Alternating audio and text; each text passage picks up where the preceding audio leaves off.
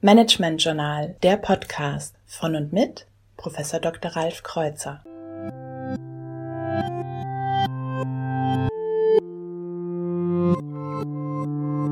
Heute Marketingstrategie.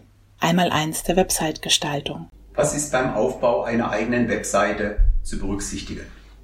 Wenn wir eine eigene Webseite gestalten wollen, sollten wir uns zunächst einmal fragen, mit welchen unausgesprochenen Nutzerfragen kommen eigentlich Menschen auf unsere Webseite? Wonach suchen sie? Was interessiert sie? Was wollen sie von uns? Und was wären Inhalte, mit denen wir die Nutzer möglichst lange auf unserer Webseite halten können? Wir müssen uns immer vor Augen führen, dass es unsere Kernaufgabe ist, diese sogenannten unausgesprochenen Nutzerfragen zu beantworten.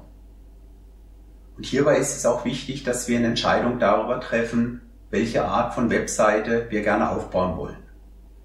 Geht es bei unserer Webseite eher um ein Point of Information? Besteht unsere Zielsetzung darin, Nutzern bestimmte Informationen zu präsentieren, wie es beispielsweise bei Verlagen der Fall ist, wo das Kernziel darin besteht, den Nutzern ganz bestimmte Informationen zu präsentieren, also Point of Information.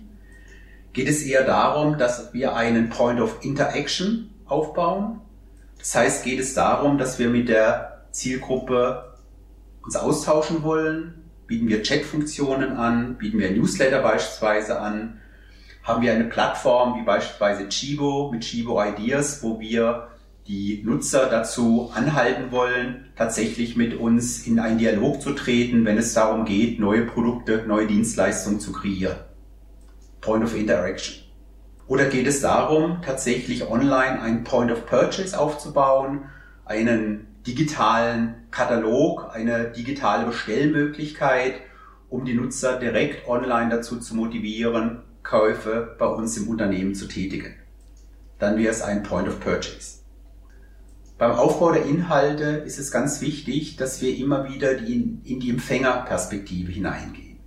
Es ist ganz entscheidend, dass wir die Inhalte so aufbereiten, wie die Empfänger sie gerne wünschen. Immer wieder können wir bei der Analyse von Webseiten feststellen, dass Inhalte präsentiert werden, die eher die Sender interessieren.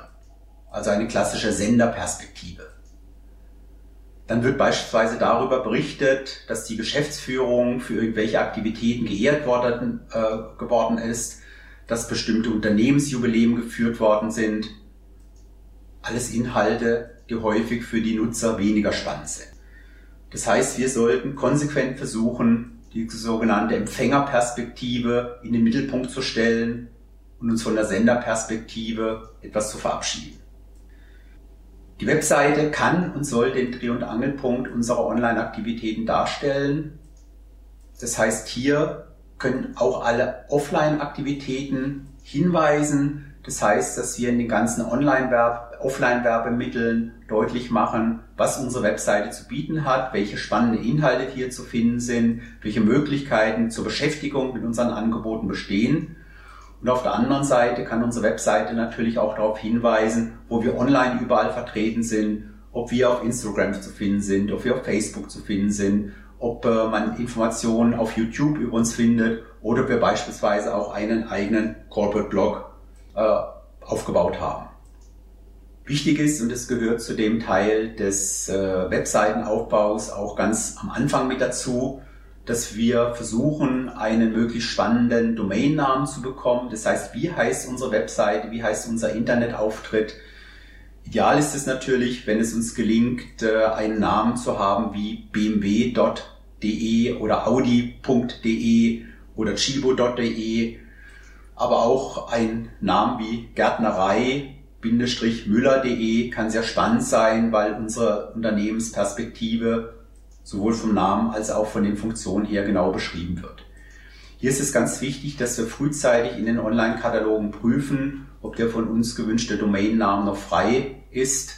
Dann gilt es, ihn zu belegen, ihn zu bezahlen und für uns zu sichern, damit wir dann sukzessiv die Inhalte auf unserer Webseite aufbauen können.